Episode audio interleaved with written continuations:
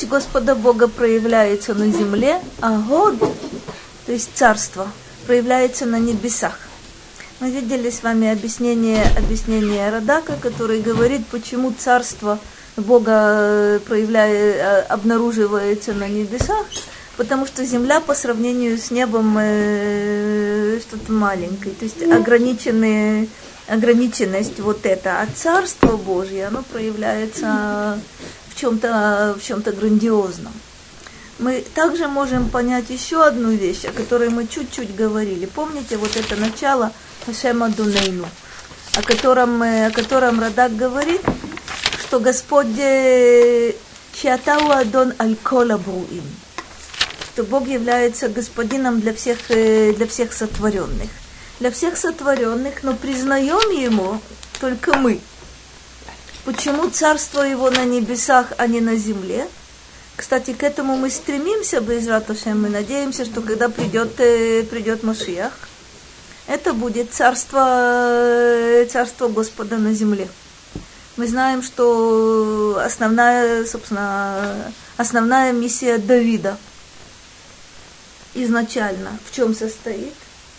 Это реализация царства, э, царства Господнего на земле. Но сейчас мы не можем этого сказать. Видя такое количество... Ага. Очень здорово. Видя такое, такое количество идолопоклонников, простите, не только на земле вообще, не только на земном шаре вообще, но и не про нас будет сказано здесь, на этой земле, в Израиль тоже – мы понимаем, что о царстве, смотрите, от чего зависит, э, я э, очень, очень согласна с вами, э, что вы так это нет, возмутились. Нет, я хотела, нет, я не, вы я, правильно возмутились. Я хотела только, извиняюсь, что я сегодня как раз об этом думала, когда я живу в этом районе очень э, все это. И вот с шаббаты, когда я ходила, и там очень большой же район, перекрытый, все. Это на самом деле, как будто вот я вот в этом отдельно взятом я самом деле это его уже царство, потому что люди уже только... Очень здорово, очень как здорово. Бы я уже так даже Есть удивилась. и в Эрец Исраэль, а это должно быть на... очень здорово. В Эрец Исраэль есть островки Царства Божьего. Это правда. И на земле тоже есть э, отдельные какие-то островки. Но царство э, зависит от чего? То, что мы с вами говорили в Рошашана. От чего, э, что такое царство? Это когда есть подданные, совершенно четко. Когда не только царь, вне всякого сомнения, э, на небесах, вне всякого сомнения, царь э, для всех, э, для всех понятно, что, э, что он есть. А насколько этот царь есть на земле, зависит от того, какое количество подданных у него. То бишь, Баруха Шем были периоды, когда в Эрец Исраэль было Царство Божье. Мы, к сожалению, ну, по всей вероятности, вели себя не слишком адекватно. И посему сейчас положение несколько, несколько иное. На то, что мы надеемся, на то, что Безраташев своими глазами увидим это, вне всякого сомнения. А почему на небесах э, Царство Божье? А вне всякого сомнения, что все звезды, все планеты, все, все небесные тела признают Господа Бога своим, э, своим царем. Задача наша, как мы увидим, мы должны будем это понять, чтобы человечество, все, а прежде всего э, наш народ, поняли, что Господь Бог является, является царем. Это необходимый, необходимый момент. Итак, мы говорили, могущество Бога на земле, царство Его на небе. Третий стих говорит так. Мипи Оли, это восьмой. מפי עוללים ויונקים יסדת עוז, למען צורריך, להשבית אויב ומתנקם. Связь между этими вещами. Мипи олелим вейонким ясадыта оз. Оз это, то, это могущество. Ты основал могущество Мипи олелим вейонким. Добрый вечер. Мипи олелим вейонким из, э, из уст олель и йонек. Это, собственно, синонимы на первый взгляд. А что они означают? Они означают э, э, младенца. Олель – это младенец, юнек – это младенец, который питается э, материнским э, молоком. Как же так? Э, я сейчас вам покажу любопытные, любопытные моменты. Мипи олелим веюнким ясад это ос. Почему называется младенец юнек? Потому что он другими вещами питаться не может, только материнским молоком. Почему он называется Олель? Ну, тут очень любопытная вещь. Некоторые считают, что слово Олель от Уль. Уль – это молодой. Э, другие считают, что Олель э, интереснейшего происхождения.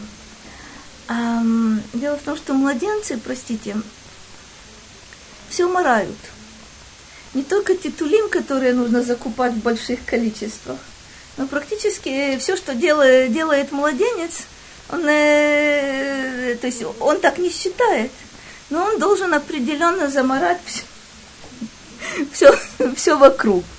И вот это э, есть, есть такое место в книге Иова «Олальти, олальти беапар корни».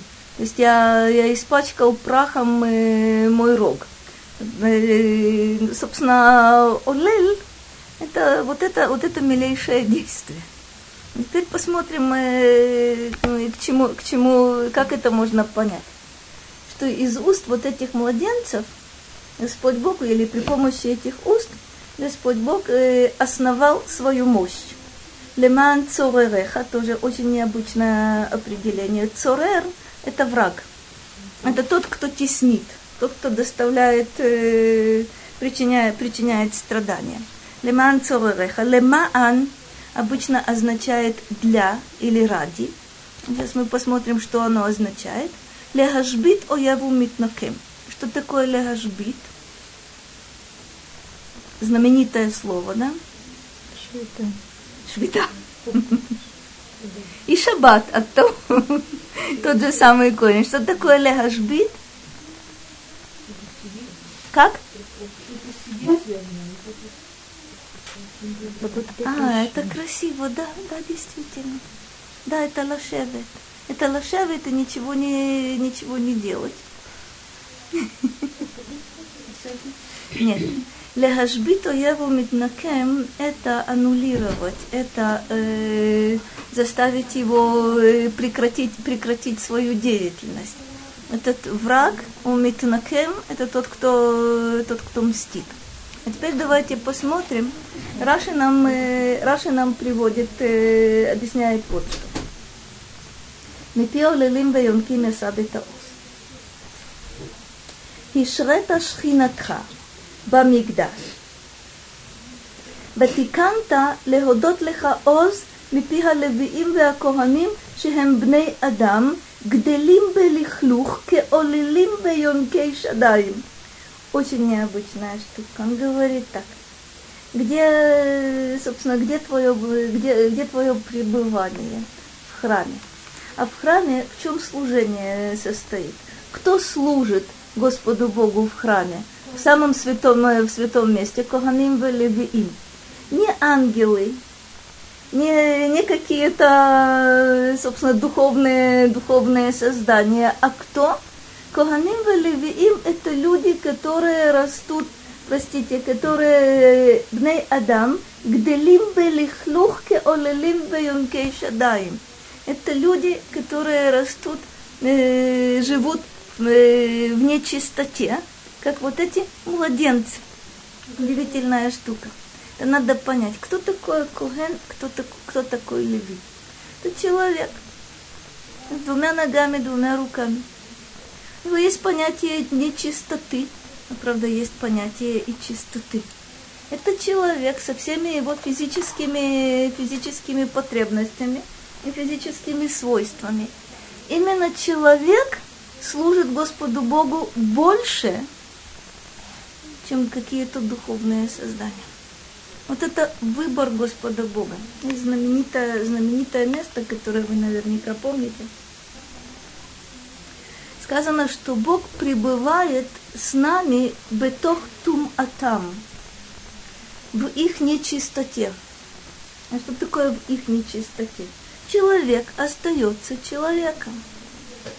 Правда, на протяжении, на протяжении, 40, на протяжении 40 лет в пустыне э, мы знаем, согласно Мидрашу, что ман отличался, отличался тем свойством, что отходов нет. Значит, там было, удивительно, собственно, у человека было необычное состояние, полуангельское. Но те коганим и левиим, которые служат в храме, и мы с вами, которые служим Господу Богу, мы люди. Есть четкие предписания, что можно, чего нельзя. Вы знаете, Шулхан Рух совершенно четко, четко расписывает вещи, как ты должен себя подготовить перед утренней молитвой. Почему это человек? Это то, о чем говорит Раши. Что такое Олелим Веюмким? Это якобы образное название тех людей, которые служат, э, служат в храме.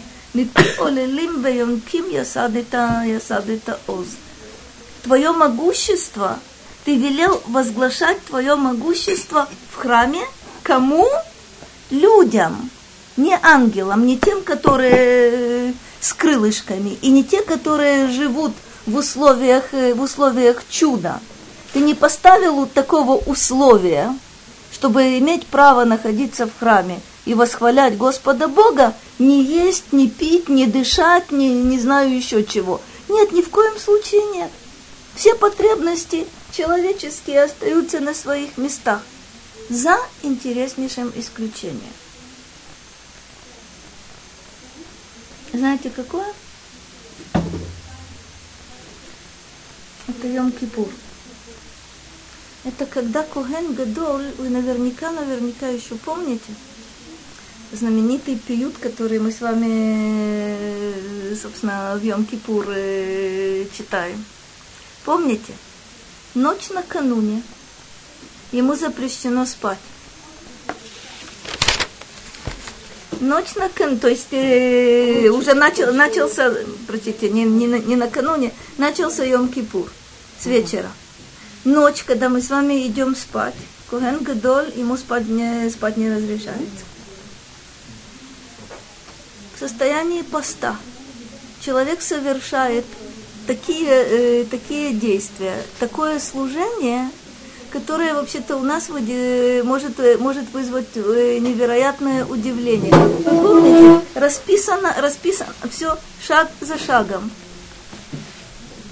Это действие, которое требует э, колоссальной физической силы. Это при том, что человек не спал ночь, и мне всякого состо... сомнения поститься. Это удивительный какой-то какой момент, удивительный, удивительный переход. Посмотрите, Радак понимает это совершенно иначе. Мипио лилим веемким ясады таоз. Он говорит вот какую вещь. Тут надо обратить внимание. אמר, מתחילת צאת העולל לאוויר העולם, ובמניקתו. ניכרים נפלאות הבורא וחסדו על האדם. С момента рождения человека. Когда младенец, младенец питается материнским языком, э, молоком. Именно здесь мы видим с вами чудеса Творца и видим милость Творца. В чем это проявляется?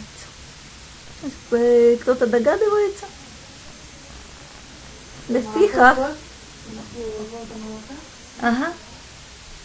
То, как человек рождается на Божий свет. Вот эти первые, первые минуты, первые часы его, э, его жизни. И то, как он получает через материнское молоко все, что ему необходимо. Знаете, это знаменитый парадокс. Он получает не только питание, кстати говоря, а получает и э, иммунитет удивительная вещь, то бишь материнское молоко э, содержит в себе все витамины, все минералы, все необходимые, необходимые вещества для того, чтобы ребенок вначале будет питаться только, только им. Это потом, чуть по, немножко позже, ему еще водичку бедному будут давать. А люди, которые поглупее, туда сахар добавят. А, матерна, матерна. Хорошо, мы, мы начинаем с тобой говорить изначально. Кстати говоря, это ты наверняка знаешь. Сейчас э, считается, что это парадокс удивительный. Исследования последних, э, скажем, 10 или 15 лет показывают удивительную вещь, что э, кормление, кормление естественное ребенком, оказывается, ну ты, ты же учила это.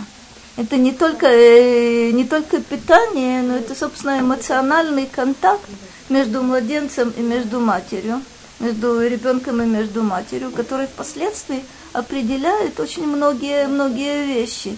Не физические, не физические, а психические, как ни странно.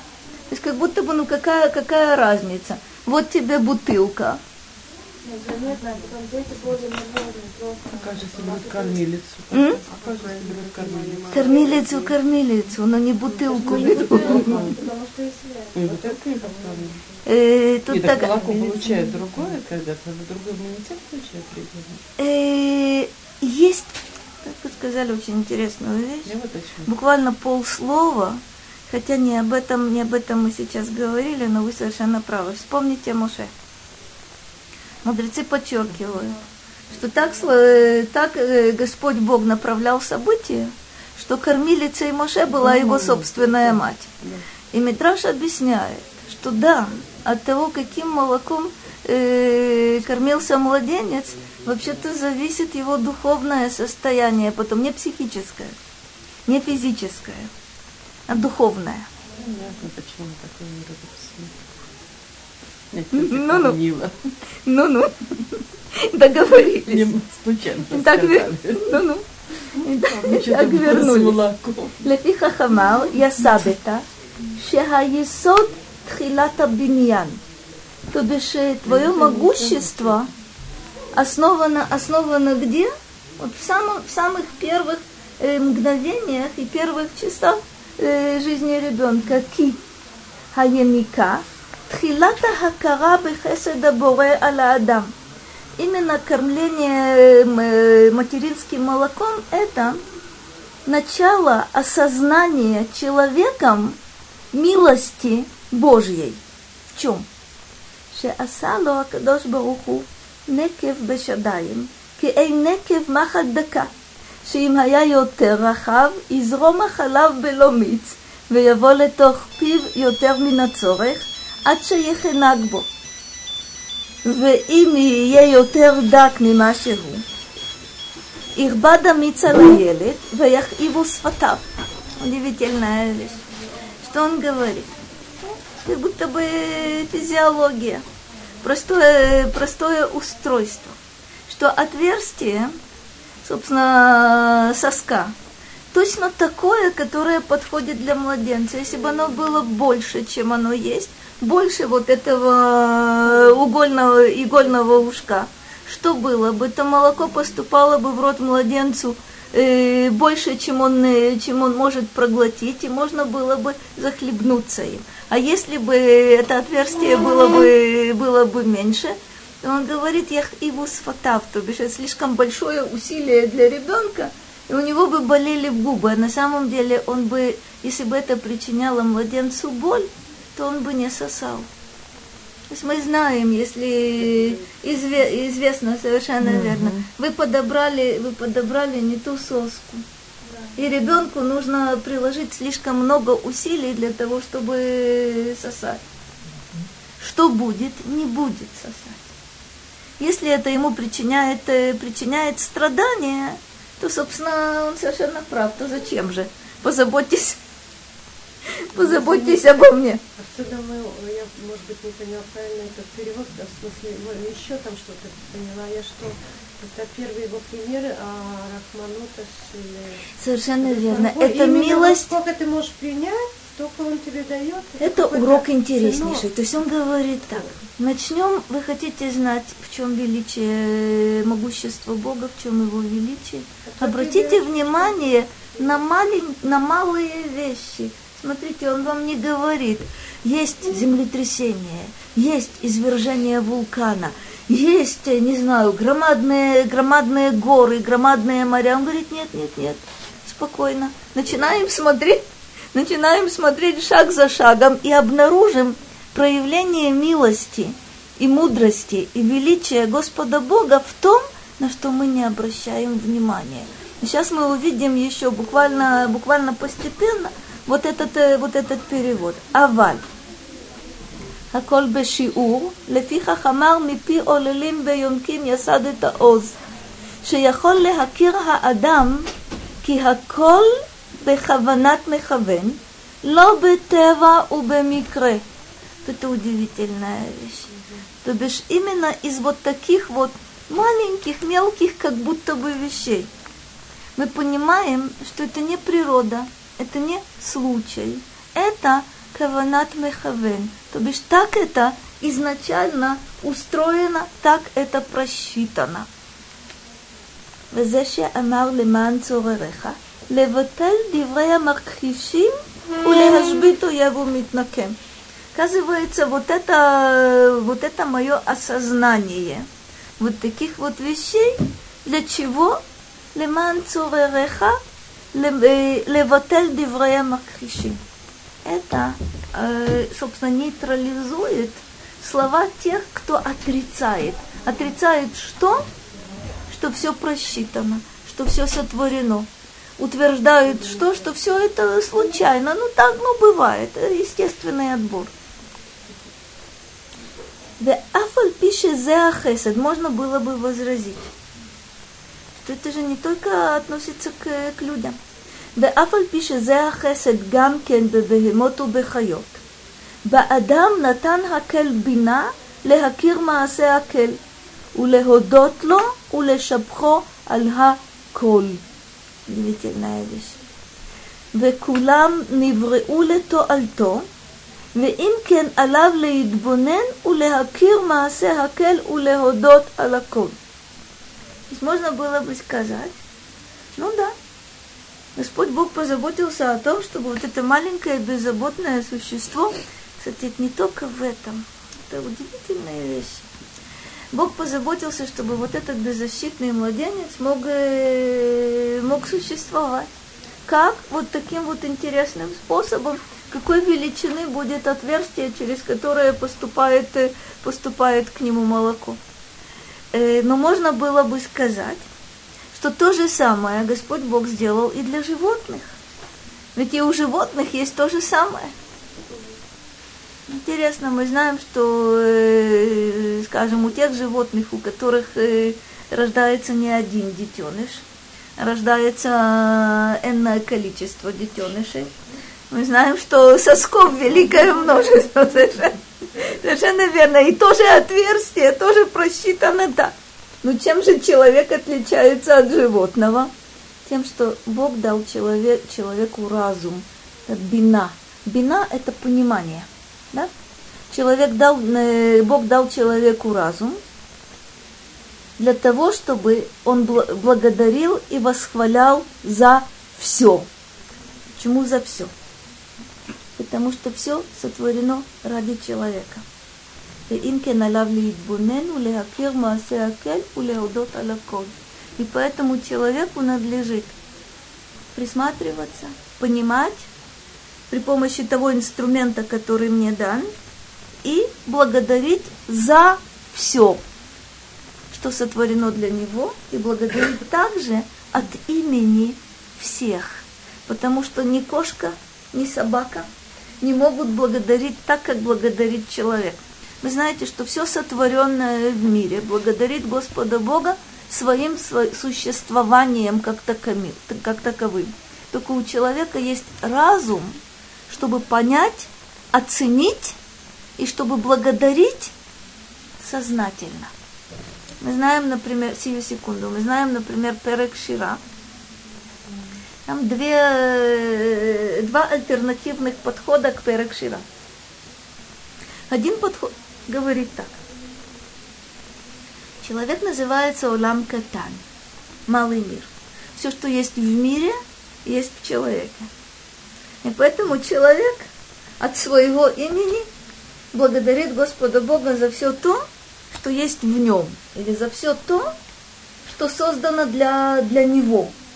Есть другой подход, который говорит, что человек благодарит за все от имени всех неживых и живых существ. От имени неживой природы, от имени растений, от имени, э, от имени животных, потому что это назначение человека. У меня есть разум. Я могу благодарить Творца и за себя, и за всех тех, у кого разума, разума нет. Ну, кстати, любопытная вещь, то, что я упомянула, но можно это расширить, честно говоря, расширять невероятно. Как Бог позаботился о младенце человеческом? Помимо того, как, э, каким образом он молоко получает. Как он еще о нем позаботился? Удивительным способом. Угу. Почему? Вот так. Смотрите, младенец вызывает, вызывает совершенно верно. Любовь, нежность, э, симпатию, э, не знаю, э, он смешной, он потешный, он красивый, он... А? Хоть он совершенно верно. Соверш, совершенно верно. Любопытно, совершенно верно. Любопытно, что ни мать, ни бабушка, ни, не, все, не все вокруг не обращают внимания на то, что он вечно все морает, и вечно все бьет потом, и вечно и так далее. А что он мил, он замечателен. Почему? Это действительно вот тот, э, вот тот механизм, который Господь Бог очень интересным способом э, создает. Практически я не, не видела человека, которого младенец не умилял бы. Почему? И что в нем такое беспомощное? Лежит. Вдруг, видите ли, оно начинает улыбаться. Ой-ой-ой. А даже не улыбается, взрослые говорят, ой, смотри, какие умные глаза. Ой, смотри то, ой, смотри все. Нас... Глядите, это настолько интересно. Смотреть на ручку младенца, на ножку младенца. Колоссальное, колоссальное удовольствие. То умиляет до невероятности. А почему? Даже запах. Но это удивительная штука. Чем его рука отличается от моей, кроме как размерами? Удивительная вещь. Совершенно удивительная вещь. Волосики у младенца. Кого это не умиляет? Вот это тот механизм, который, который создан Господом Богом. Взрослый относится к младенцу так. И вообще-то нормальный взрослый иначе к младенцу относиться не может. Женщина.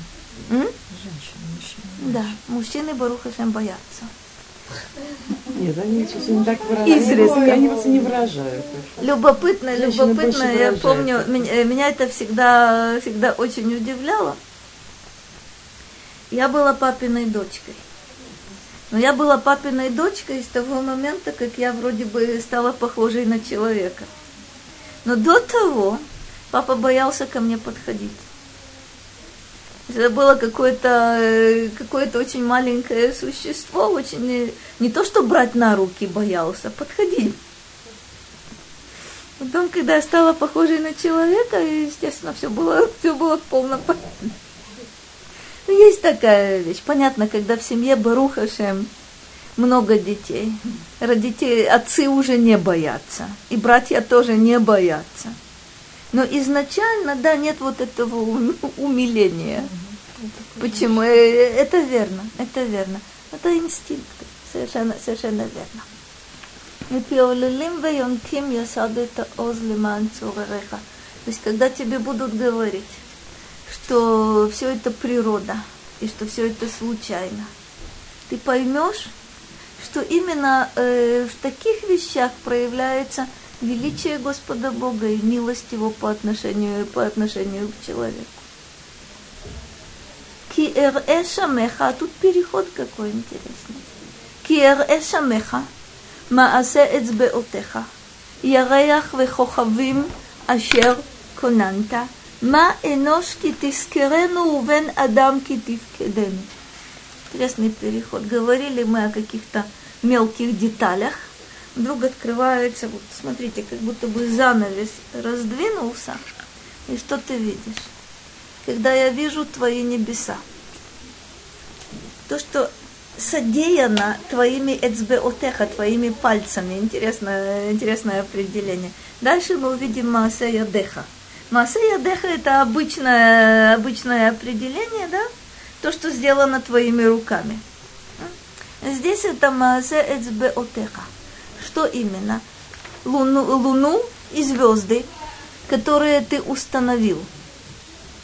Что есть человек, чтобы ты помнил его – и сын человеческий. Опять же, что такое тифкедену, это тоже, это тоже помнить, но немножко иначе, мы об этом сейчас поговорим. Прежде всего, обратите внимание, что между четвертым стихом и пятым стихом как будто бы опущено какое-то слово, какое- какое-то звено опущено. Когда я вижу небеса, то, что сотворено твоими, содеяно твоими пальцами, луну и звезды, которые ты установил, что есть человек, которого, э, чтобы ты помнил его. Что, чего не хватает? Когда? М? Когда? Что? Когда я вижу.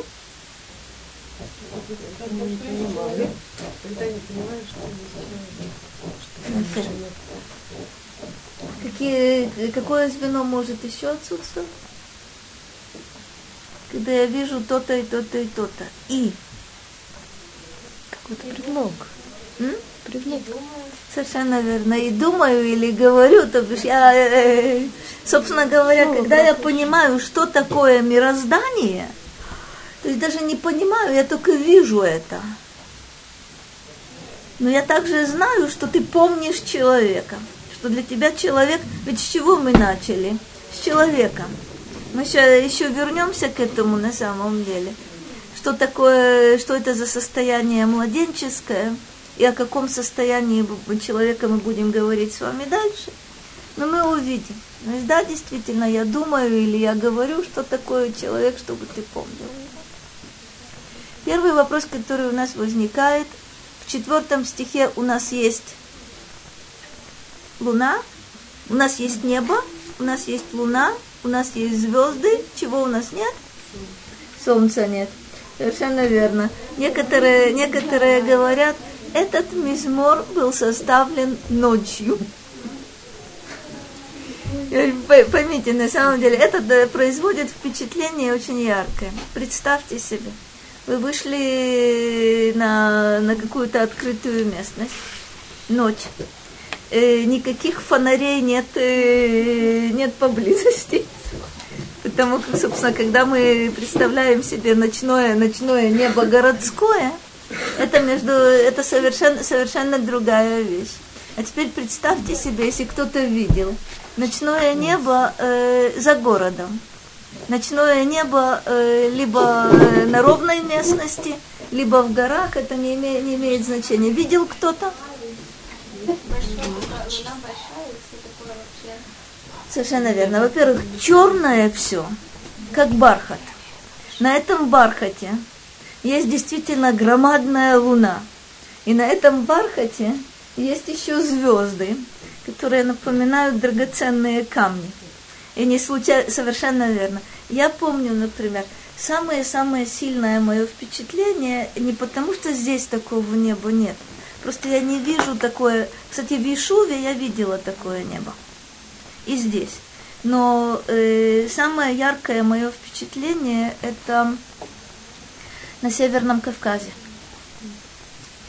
Когда... э, а?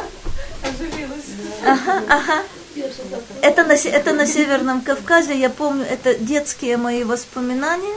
Это небо ни с чем, ни с чем не сравнимое. То есть, так как я вам говорю, черный бархат, с Луной и с вот этими ярчайшими, ярчайшими звездами, которые напоминают драгоценные камни. Здесь сказано «Маасе эцбеотеха». Какая разница между «Маасе эцбеотеха» и «Маасе ядеха»? Тонкая работа, совершенно наверное, ювелирная работа. Поэтому это сказано. Кир эшамеха маасе эцбеотеха, ярях у кохавим, ашер конанта. Что-то потрясающее, потрясающее зрелище – и производит впечатление, кстати, по всей вероятности, даже сильнее, чем днем. У нас будут другие мизморы, где будет солнце. Это тоже очень-очень-очень яркое впечатление. Но по всей вероятности здесь вот эта, вот эта картина, она невероятная. Ага. Наверное, всего этого есть еще какая-то символика. Ты права. То есть в определенном солнце будет солнце, в определенном луна и Ты права. Ты права. Мы не будем, не пойдем в этом направлении, хотя ты совершенно, совершенно права. Луна и звезды – это то, что властвует ночью, солнце – это то, что властвует днем. Есть, э, есть в этом определенно другая, другая символика. Ну, э, по самому-самому, ну, где-то поверхностному, скажем, если мы пойдем э, вот, в этом, вот в этом направлении, ночь, э, об этом мы опять тоже будем, э, будем говорить. Ночь это тогда, когда человек освобождается от своих э, будничных обязанностей и э, больше способен. Совершенно верно. Совершенно верно. Больше, больше способен задуматься, больше способен анализировать. Это, это со- совершенно верно. Э, Ты права также, что тут есть дополнительные пласты, просто которые сейчас мы не будем этим заниматься, но впоследствии мы к этому без Раташем вернем, вернемся. Ма энош ки тискерену вен адам ки ти- ки тифкедену. Э, Сейчас мы с вами посмотрим. Радак говорит так. Ма энош. У хефех ма адир шимха. Интересная вещь. В каком э, смысле? Кигуле хагдала, везеле хактана. Как начинается мизмор, мы с вами видели. Хашем Адунейну, ма адир шимха бехола арец. Вот это ма первое отличается от ма второго. Там мы говорили, насколько могуч. Здесь мы говорим ма энош, совсем в противоположном направлении. Как он говорит, шам ле хагдала, кан ле хактана. Одно и то же слово. Вот это ма. Да, удивление какое. Может иметь в виду величие, может э, иметь в виду э, что, что-то очень-очень малое. Он продолжает, продолжает дальше. כלומר, כי אראה שמך והירח והכוכבים, שהם בריות גדולות ומשכילות, מה אנוש כי תזכרנו, כי זכרת אותו והאצלת עליו מהוד המשכילים העליונים, שאינם גוף, כי אף אותם שהם גופות. אני רואה גודל גופם וערכם, כי האנוש כעין נגדם. Как бы, вы, как бы мы не воспринимали э, сон, э, как бы мы не, не воспринимали Луну, звезды, небеса, видим ли мы вот эту грандиозность? Мы сразу сравниваем и говорим, а что человек по сравнению с?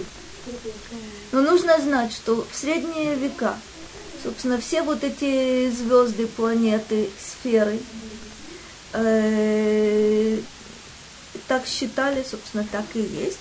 Это э, создание духовное. То есть помимо того, что мы видим материальное какое-то выражение, воплощение, то есть мы знаем, что Солнце – это небесное тело таких-то, таких-то примерно размеров на таком-то, таком-то расстоянии от, э, от Земли. Но кроме того, мы еще знаем, что Солнце и Луна, и звезды, и сферы оказывают влияние на то, что происходит э, на Земле. Не только в силу того, что это физические какие-то создания, но это то, что называется гуфим, гуфим маскилим. То бишь есть там разум, не разум человеческий. Это не знаете зодиака, Нет, нет, нет. Это духовные сущности, которые имеют влияние на то, что происходит в действительности, в действительности материальной, физической. В этом ли смысле?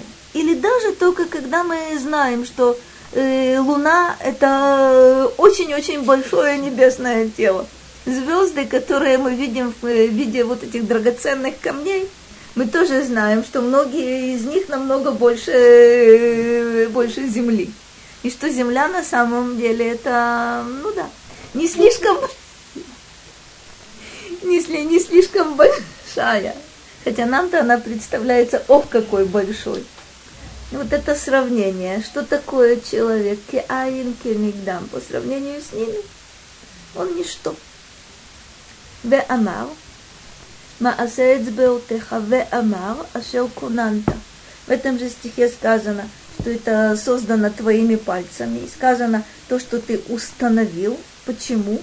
Лехакхиш хаомрим шеха олам кадмон. לפיכך אמר מעשה וכוננת שאתה חידשת כולם. Почему важно подчеркнуть это твое деяние, это твое творение, это ты установил, чтобы это в противовес тем, кто утверждают, что мир кадмон, то бишь мир существовал всегда. А это сказано нам для того, чтобы мы знали, что мир сотворен Господом Богом. Почему это так важно? Ну, почему это важно? Хидашта это была какая-то точка. До этого не было мира. С этого момента и далее есть мир. Ты сотворил мир. Почему это так важно? Какая разница мне? Мир всегда существовал или мир создан шесть тысяч с лишним лет тому Самое назад? главное, что мы эту точку-то составили. Все говорят, тут была точка. Вот. У мира есть начало. Что было в начале? Берешит бара Элоким это шамаем это арец. Почему это так важно? Не, не, не Если есть начало, будет и конец. Э, это тоже верно, но не, как раз не о конце мы сейчас говорим. Мы сейчас говорим о начале. Почему так? Тоже правда. На самом деле, если... Глядите, это важный-важный момент. Кадмута олам и брията олам. То бишь мир всегда существовал, говорят атеисты. Мир сотворен, это говорим мы. Что из этого вытекает? Есть творец. Совершенно четко. Мир сотворен, потому что у этого мира есть Творец, а мир является его творением. А в чем, мы, а в чем, собственно, главная опасность, когда человек говорит, мир всегда существовал? Отрицание Творца. Совершенно верно. И тогда, тогда все природа, или тогда все случай. И тогда случайно произошло то-то, то-то, то-то, то-то. И, когда, и если человек заявляет, что Творца нет, а мир существовал всегда. Правда, я действительно не всегда существовал. Я пришел в определение. Ну, это, ну, так бывает. Ну, ничего. Но вообще-то мир, он вечен. Вечно существовал и вечно будет существовать. И тогда, на самом деле, это основа вседозволенности. Если все случайно, если нет Творца, если нет единого, э, единого вот этого правителя. Собственно говоря, кто мне может сказать, что мне делать, а чего мне не делать? О чем идет речь? Как? Все удовольствие, чтобы получить здесь. Совершенно верно, то, что есть. Другого не было, другое, другого не будет. Если, смотрите, на самом деле, человек без сознания Творца, это самое страшное из всех возможных э, существ на Божьем, на Божьем свете. Это знаменитое «Киэни рад элоким бемакомазе». Помните, как Авраам говорит, нет страха Божьего в этом месте, и убьют меня из-за моей жены. То бишь там, где нет страха Божьего, там, где нет сознания, что есть Творец. самое страшное из всех возможных. вопрос может, может быть сознание, но вопрос, как они дальше, что они дальше с этим делают. Многие люди могут говорить, что да, есть творец. Но вопрос, Это потрясающая вещь. Смотри, ты совершенно, ты совершенно права. Я тоже считаю, что в наше время это основная, основная проблема. То бишь я... нет э, я здесь. Совершенно верно. Я никогда не... На, на самом деле я никогда не встречала э, настоящего атеиста.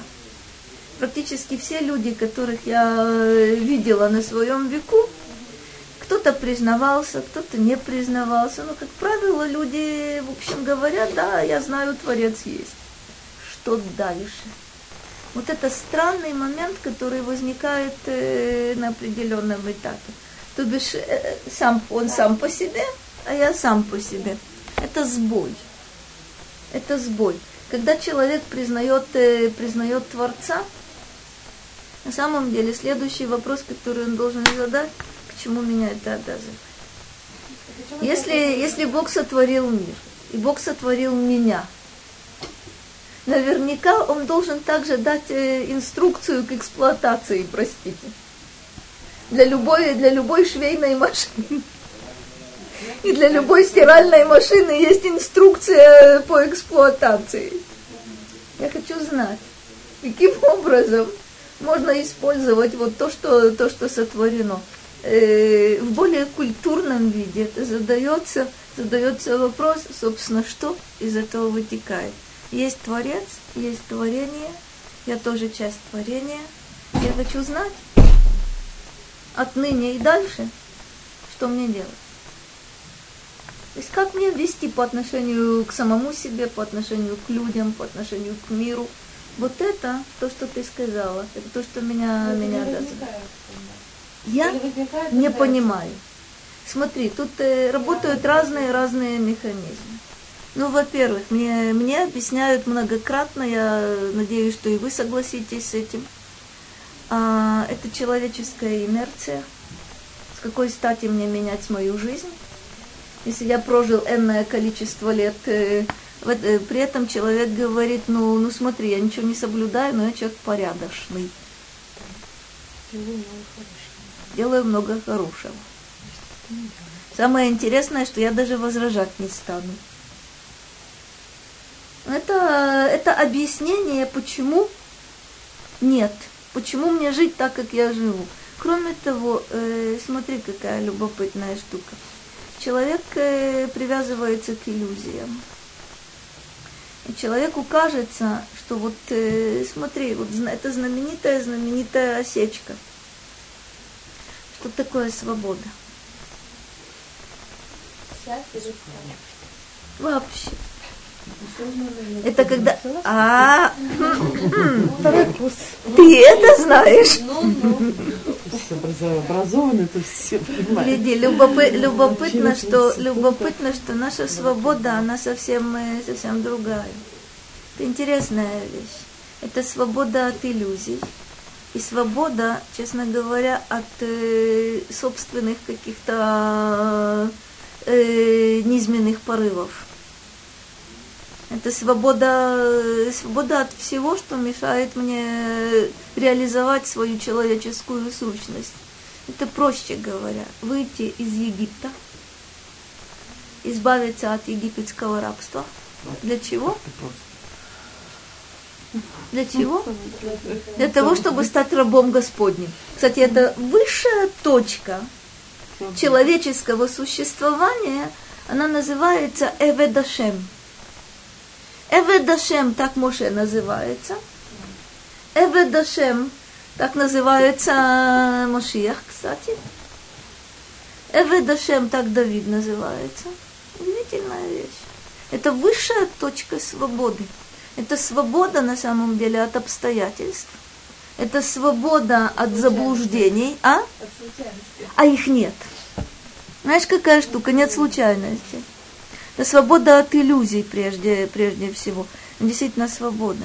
Очень интересная вещь. Сейчас посмотрим. э, Есть од- одно место, в котором очень стоит разобраться. Радак говорит так. Здесь сказано «Энош и Бенадам». На первый взгляд, «Энош и Бенадам» – это Одно и то же. Согласны? Согласны. Радак говорит, кефе линьян бемилот шонот. Это просто повтор одного и того же разными, разными словами. Это, собственно, один из его приемов. Э, есть э, две, две разные позиции. Есть позиция такая. Э, Раши считает, что в Торе и в Танахе нет ни одного лишнего слова. И если мы, у нас встречается повтор, то нужно искать особый смысл в этом, особый смысл. И всегда этот смысл Раши находит. То есть это его э, принципиальная установка. Есть другие толкователи, которые говорят, Дибра Тора Белошон Бнеяда. Тора говорит так, как говорят люди на человеческом языке. А как мы с вами разговариваем, иногда, кстати, стыдно становится, когда да, обращаешь на это внимание. Ну, во-первых, масса, масса повторов, масса слов сорняков, масса слов, которые не имеют, э, не имеют э, практически никакого, никакого значения, кроме эмоциональной нагрузки. Ничего они не, не несут. Это ой, ай, ах и, и так далее. Кстати, в современном, в современном, в современном, в современном, очень здорово, очень здорово. В современном русском языке, собственно, и в современном иврите есть масса бессмысленных слов, да? Классическое, классическое по сей день на иврите знаменитая вот эта хавала лазман, да? которая произносится во всех возможных и невозможных ситуациях, и означает все, что вы хотите, и ничего не означает. Неврат Тора Белашон Бней Адам применяются и здесь. Сказано и нож, сказано Бен Адам, одно и то же разными словами. Он дает другую версию, очень-очень важно. Ово целума. Ки. Тискерену. Что это означает? Кисхарто биврията шеацальта миhodо алав. Ты вспомнил его при его сотворении, когда ты от своего царского достоинства отделил ему что-то. Вот эта царская частица царского достоинства, которая есть у человека, иначе называется целем Элоким.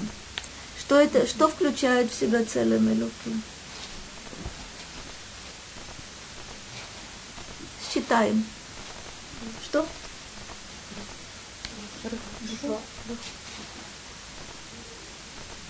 Это проявление на самом деле будет. Э, целым Элоким это разум. Целым Элоким это речь. Целым Элоким это творческое начало. Это правда, это все проявление души. Целым Элоким это что еще? Свобода выбора. Все вот эти вещи, на самом деле можно это продолжить немножко. Это целым Элоким. Откуда это у человека? Да, ты совершенно права. Ваипах беапав нишмат Действительно, человек это тело, человек это, это душа. И вот эти проявления души называются у нас целым Вот это ты вспомнил его при его сотворении. То, чего нет ни у одного другого творения, есть у человека. Он продолжает. ותפקדנו כל הימים אשר הוא חי, תשגיח עליו ובמעשיו לתת לאיש כדרכה. А вот это ветифкедену. Что означает корень покат? Очень интересное, интересное значение. Мифкад – это счет, это перепись. Когда э, каждого в отдельности один, еще один, еще один, еще один. Эта штука называется мифкад. Что еще, так, что еще означает? Как? Умница. Пакид, кида, что еще? Пакуд, мефакед. Очень удивительные штуки. Э, смотри, в армии, в армии это, это командир и тот, кем он командует. Пакид – это человек, который назначен выполнять определенные, определенные функции. Масса слов от этого, от этого корня. Что такое? А?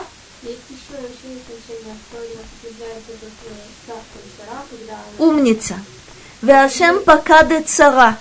Что такое покад цара? Вспомнил, на самом деле это означает контакт. Покад цара есть вот эта встреча, вот этот контакт, и э, рождается на свет, э, на свет Ицхак. Угу. Покот покадыти, совершенно, совершенно верно. Очень часто встречаются. Интересно объясняет, объясняет Радак, что такое вот и в кидену. То, что на человека распространяется ашгаха протит. Мы знаем с вами, что по отношению к видам животных или растений это ашгаха клалит. По отношению к человеку ашгаха протит. Что такое, что означает ашгаха? Что еще? Яфе, надзор. Если это в больнице, это наблюдение, это забота, это контроль, это совершенно верно. Это надзор, это все, все, что вы сказали. Мажгия халав бемаасав латет леиш кидрахав. Это не только, не только вот этот прямой контакт, это не только забота и надзор и опека, но это и также то, что называется сахар веонеш. Латет леиш кидрахав. Каждому по его путям, то бишь по его, по его поступкам. Это включает в себе, в себя ажгаха. Совершенно... Ашгаха, смотри, Ашгаха клавит, вне всякого сомнения, распространяется на народ в целом. Или на мир в целом. Но мы знаем, что мы отличаемся тем, что у нас есть Ашгаха против. Это удивитель, удивительная вещь. Вне всякого, вне всякого, вне всякого сомнения. И тогда я понимаю, как. Ма энош китискерену, венадам китивкедену. Что это за человек, которого при сотворении ты наделил своим царским, частицей своего царского достоинства? В дальнейшем мы сейчас должны будем понять, как мы это реализуем. И что, э, что такое человек? Что ты его, э, ты его помнишь в том смысле, что ты распространяешь на него ажгаха том, что ты постоянно, постоянно он находится, э, собственно, под твоим надзором, опекой, заботой и так далее. ותחסרהו מעט מאלוהים, וכבוד והדר תאתרהו. Совершенно удивительный, удивительный стих. Э, мы с вами знаем, что обычно буква ВАВ означает что? Соединение. Соединение. А, яфе. Вава хибу. А есть еще одно значение. И нахон есть такая, и еще есть. Есть вава нигуд. Есть вава хибу. Совершенно верно зацепили. Но есть вава, вава нигуд. То бишь на самом деле это противоположно. Человек мал человек ничтожен. Ватехасрегу меат элогим. Но ты его немногим умолил по отношению, по сравнению с кем Элохим здесь это ангелы. То есть ты сделал его не, не намного меньшим, чем ангелы. Вехавод вегадар театрегу. И ты увенчал его славой и великолепием. Удивительная штука. Такие мы маленькие, и такие мы несчастненькие. И в то же, в то же время, Нахон, есть у нас слава и великолепие. Это не только, не только те два, два венца, которые, которые евреи получили у горы Синай, но вообще-то человек, любой человек как таковой, он увенчан славой, славой и великолепием. Это дихотомия. Яфе. Яфе. Совершенно верно. Есть знаменитый мидраж, который спрашивает, почему человек сотворен последним? Почему человек сотворен в шестой день последним? Э, есть, есть мидраж потрясающий, который дает два ответа.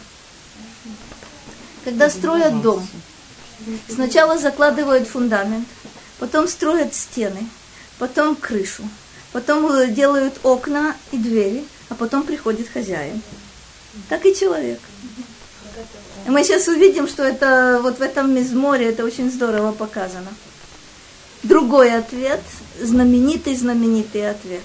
Человек сотворен последним, чтобы любой комар мог сказать, мой отец в этот мир пришел раньше твоего отца. То бишь я здесь ватика, ты оле хадаш. Все, все, все нормально. Но это ощутили хорошо. Вот это то, что вы сказали. Да, действительно, человек и мал, и велик одновременно. Человек и бессилен, и могуч одновременно. И вот это надо понять. Надо понять, в чем источник нашего могущества, и нашей славы, и нашего великолепия, и в чем, с другой стороны, причина нашей слабости. Смотрите, обратите внимание. Это э, знаменитый момент, который вы прекрасно, прекрасно знаете. Э, младенец – существо совершенно беспомощное. У животных происходит что-то совершенно, иное- совершенно иное. Ну, Возьмем, например, э, птичек. У птиц есть, э, собственно, птенцы, э, называются на иврите, есть два слова. Есть слово гозаль, есть слово эфроах. То есть что такое гозаль? Это когда э, из яйца вылупляется что-то страшненькое, без перышек, э, которое умеет исключительно, кстати, глазки закрытые, не, не видит ничего, выглядит страшно, пищит невероятно. Э, о, самое главное у, э, у Гозаль это то, что у него есть клюв, который вообще-то больше самого всего, больше всего остального. Это такая воронка интереснейшая, в которую родители должны закладывать в больших количествах э, червячков и так далее и тому подобное. Кстати, тут тоже есть э, потрясающие вещи, чем, э, чем птицы своих птенцов э, кормят. Это, это особо, особая вещь. То не, не стану э, этим заниматься, потому что это потрясающие вещи. Разные, разные. Тоже величие Творца совершенно не- невероятное. Ну хорошо, значит, вот это страшнейшая кроха с вот этим клювом, который больше и больше его самого, это гозаль. Кстати, очень быстро они превращаются в милейших, э, правда, тоже прожорливых, э, птенцов уже очень красивых. Есть другая категория, есть эфруах. Эфруах это как э, у курицы, у утки, у, э, у лебедя выходит из яйца милейшее создание, которое сразу начинает само клевать. Уже никто его не должен, э, никто его не должен кормить. А Практически этот птен- птенец самостоятелен. То есть, да, мать, э, мать его немножко учит, кого клевать, кого не клевать, поскольку иногда бедные делают э, ошибки. Например, они могут попытаться э, клюнуть кошку. Э, Это кончается для них всегда трагически, но ничего. А посмотрите, как рождается э, олененок, ягненок, э, теленок. Особенно у диких животных это видно, это удивительная штука. Олененок рождается. Вот он лежит э, минутку, минутку на земле. Поднимается на ножки. Сначала он шатается. Через пару минут он будет бежать вслед за стадом со скоростью взрослых животных. Это потрясающая сцена. Вот оно только что, только что родилось, вот оно еще ножки у него расходятся вот так вот в сторону, он еще шатается. Все, собрался, стал, опасность, сигнал, кто ему сказал, непонятно. Он бежит вслед за стадом и бежит очень, э, очень быстро. Пока младенец, простите, быстро побежит, много бессонных ночей у матери будет, у отца тоже. Может, до смерти не бежать, это просто. даже. Не Ну, это- научиться ну, это бежать уди- это просто. Это человек, это Да, другая человек. штука. Но я говорю о том, что младенец рождается беспомощным, и пока он на самом деле дойдет до состояния взрослого человека, который сам о себе может заботиться, проходит очень много времени. Но даже вот уже взрослый человек, все совершенно замечательно. Мы знаем, что все мы уступаем. У нас зрение хуже, чем у кошки, хуже, чем у собаки. Обоняние у нас, вне всякого сомнения, не можно, мы не можем конкурировать с животными. Э, Что касается бега, то вообще-то тоже не можем конкурировать. Подня- поднятие тяжестей не можем конкурировать. Слух вне всякого сомнения.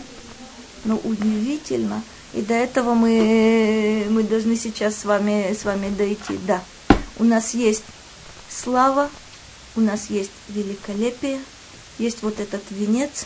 И более того, мы немногим меньше ангелов. Это необычная, необычная, необычная штука. С одной стороны, насколько мы маленькие и слабенькие, а с другой стороны, насколько мы, насколько вы- мы великие и могучие. Вот это то, что вы совершенно справедливо сказали. Это то, что есть, э, то, что есть в человеке. А дальше посмотрим уже удивитель- удивительные несколько, несколько моментов. Он говорит так. Почему тут есть сравнение, сравнение с ангелами? Он объясняет следующим образом. Кинишмата Адам митхуната малахим шеэнена гуф. Душа, душа человека, то, что можно, явно можно сравнить, э, сравнить с ангелом, потому что она не телесна. Кмошехем эйнам гуфот. Ну, Точно так же, как они не являются материальными, телесными. Веахисарон гу лефише ги багуф. А вот недостаток, мы меньше ангелов в том смысле, что наша душа находится в теле. Проще говоря, что это за хисарон? Все то, что мы говорили с вами. Откуда наши, наша ограниченность? Вот это наше существование. То бишь наша душа не ограничена ничем. Ничем. Кроме? Кроме чего? Как? Пожалуйста. Тогда это, бы, а как вот ребенок написано, что он видит от, от конца мира до конца мира, когда он в утробе матери? До рождения. Но он же уже тело, он не есть? Это особое, особое состояние. Это когда на самом деле душа несравненно сильнее тела. Интересно, что и взрослый человек, праведный человек, мудрый человек, у которого душа несравненно сильнее тела, я гарантирую тебе, что он тоже видит от конца мира до конца. Но почему мы не видим этого? Нас тело ограничивает. Ну, Удивительные вещи. Кстати, когда человек спит, и душа его возвращается, опять же, в зависимости от того, в каком она бедное состоянии находится. И душа его находится, душа человека находится совсем в другом месте. Кстати, человек может получать информацию удивительную. Ну. Э, кто помнит, кто не помнит. А Ну, бывает, очень есть только ощущение, удивитель- не уди- Наход, наход, наход. Это значит, что тело меня блокирует. Если бы оно меня не блокировало. Почему блокирует? Тело по определению меня ограни- ограничивает мою Оно душу.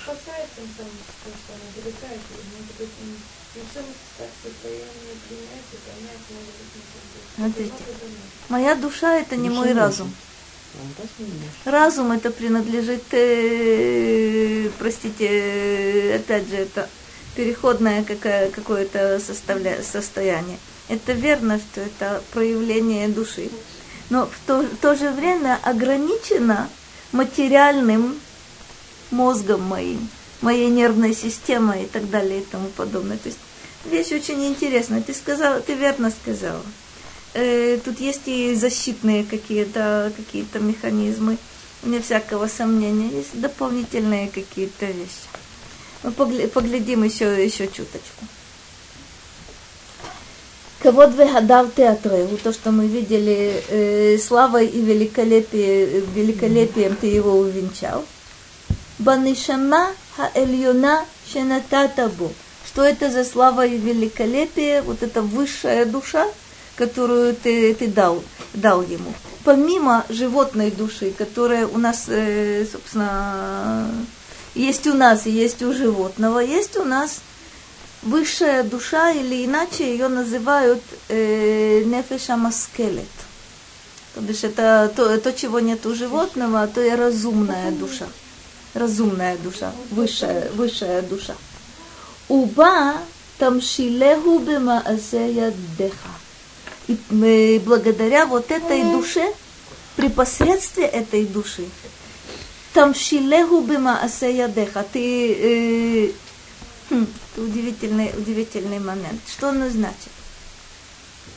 Ты сделал его властелином над тем, что ты создал своими руками. Что оно такое? Продолжает, продолжает Радак Маасея Деха. Гаецурим хашфалим. Это все, что находится в нашей земной действительности. Над всем этим ты поставил человека властелином.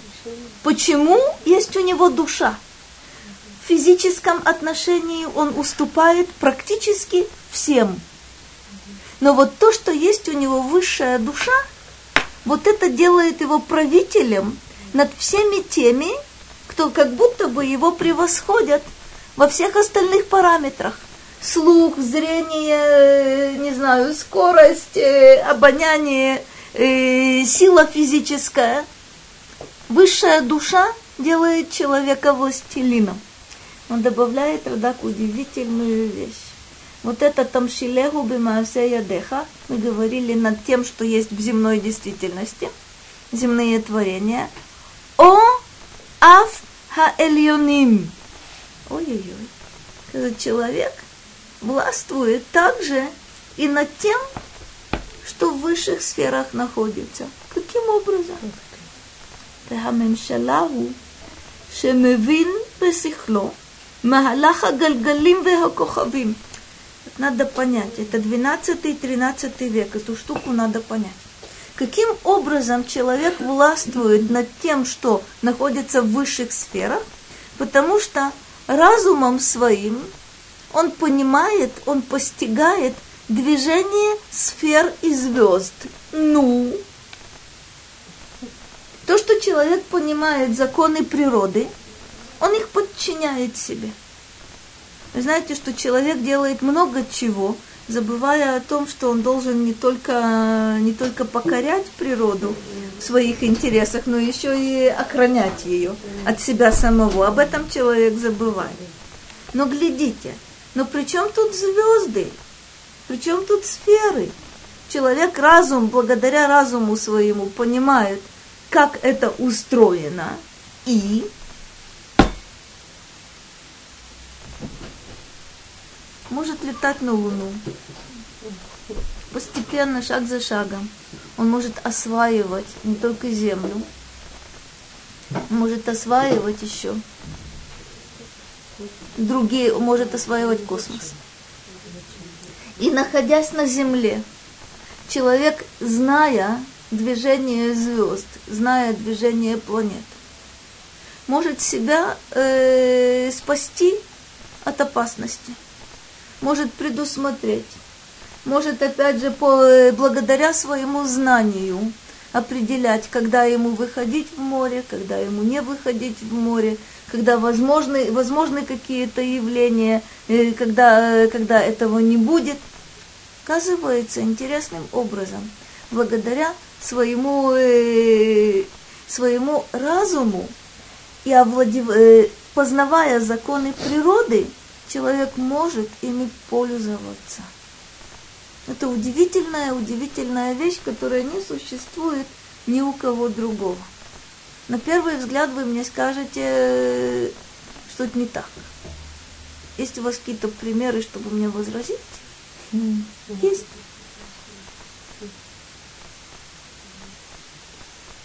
Чтобы совершить кругосветное путешествие. Человек нуждается в каких-то приборах, в компасах, не знаю еще чего-то. Перелетные птицы никакого компаса, компаса не имеют и с большой-большой точностью летят в определенные места, возвращаются из этих определенных мест. Это инстинкты. У человек, человек же это делает благодаря своему разуму. Я недавно, недавно слышала, на меня произвело очень сильное впечатление. Очень любопытная, любопытная вещь. Я никогда, никогда этого не знала. Э, знаете, почему э, голуби возвращаются, где бы их ни выпустили, возвращаются в свою голубятню? Никогда не знала. Знаете? Никто не слышал? Как работают, не, как работают почтовые голуби? То есть их выпускают на колоссальнейшем расстоянии, и они возвращаются, возвращаются домой. Нет, там Ну, очень интересно, там лететь еще интересно. самое интересное. Это страшно интересная штука. У них э, на, э, на, э, на клюве вверху есть э, небольшой, небольшой нарост.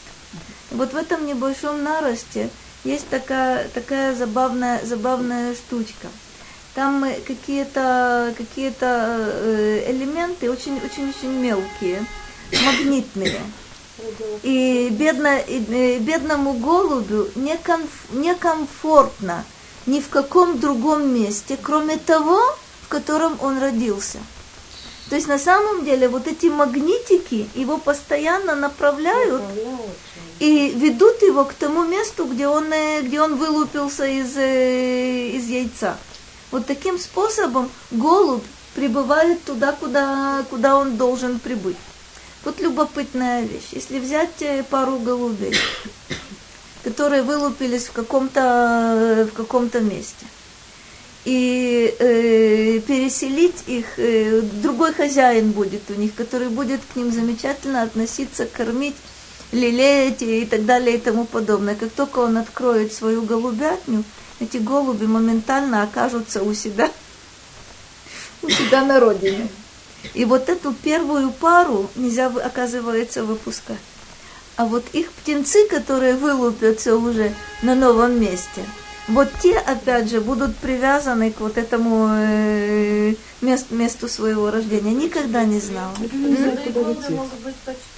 А как они знают, куда лететь, интересно? В принципе, да, но есть, э, есть, э, есть тренировка и есть, э, в общем, об- особые породы, которые лучше, лучше выполняют эту функцию.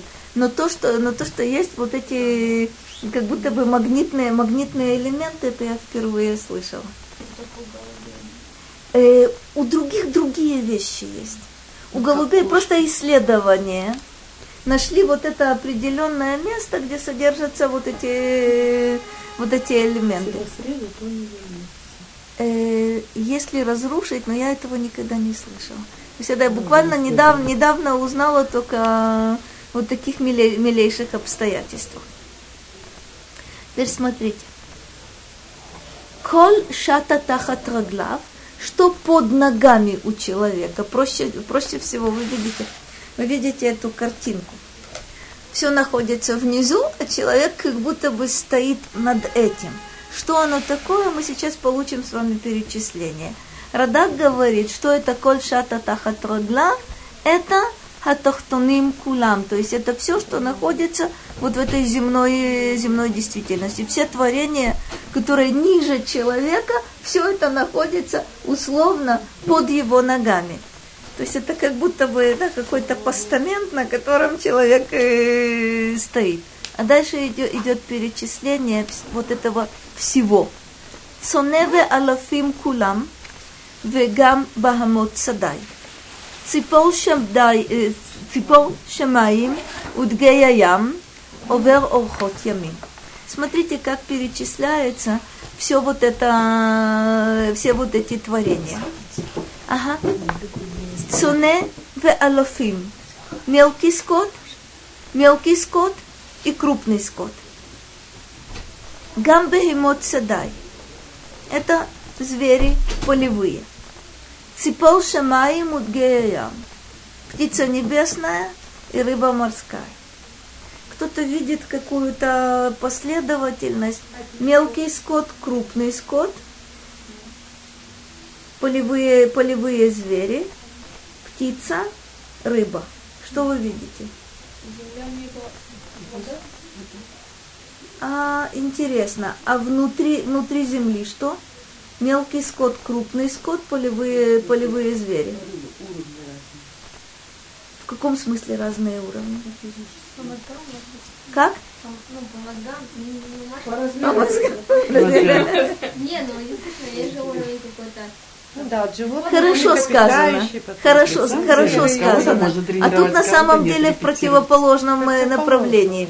Смотрите, сначала идут млекопитающие, потом идут птицы, потом идут э, рыбы. Э, хотя мы с вами помним, что порядок сотворения, он наоборот. Значит, что здесь определяет вот это перечисление? Мелкий скот, крупный скот, полевые животные, птицы, рыбы. Здорово. От того, что близко, к тому, что далеко. От того, что начинается с чего? С, домашних, с домашних животных. А Те животные, которые рядом с человеком, потом полевые звери, потом птицы, будут трудно, трудно э, доступные, потом, потом рыбы. И объясняет, объясняет это э, Радак, Э, точно то, что вы почувствовали, он это, он это объясняет. Он говорит так.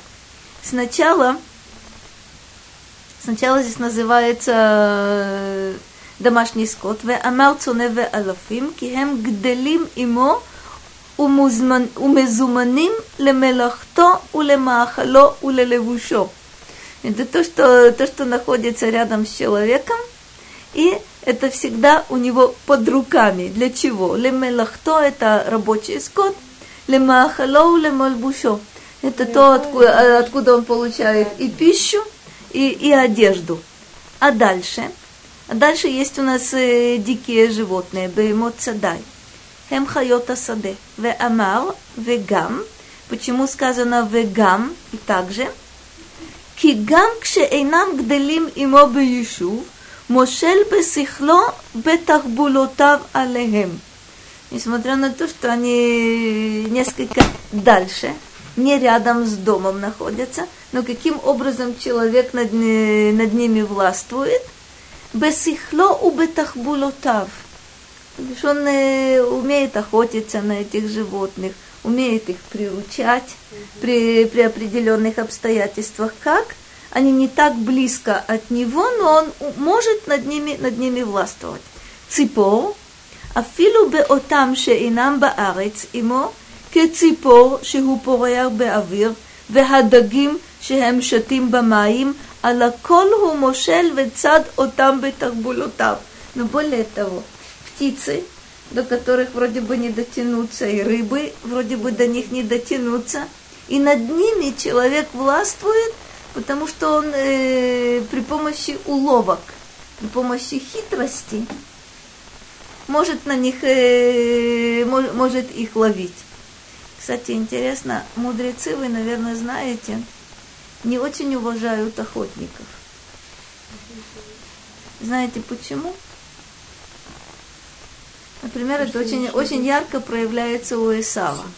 Исав, э, его занятие это охота. Почему, э, в чем проблема? Э, Охотник Если животные, они кушают друг друга, потому что так устроено. Даже, даже если охотник э, занимается охотой э, для того, чтобы кормиться. Любопытно, что он все... А? А резник тоже. Но это почетная, почетная должность. Э, Шухет, он тоже вообще-то постоянно с этим связан. Но любопытная, любопытная вещь. Охотник не может обойтись без хитрости. Тот, кто начинает обманывать животных, тот, кто прибегает к хитрости, в своих профессиональных целях вольно-невольно потом будет прибегать к тому же, к тому же средству по отношению, по отношению к людям. То есть это образ жизни, образ мысли. Кстати, известно в русской классической литературе и не классической тоже, что почему-то охотники, они, как правило... Мышки. Да, почему? Все по той же самой причине. Фантазия. Все по той же Я даже самой причине. То есть твоя, твое занятие, вольно или невольно, прививает тебе какие-то свойства, даже если ты не хочешь этого. И рыбаки, и охотники. Это одна, од- это одна компания.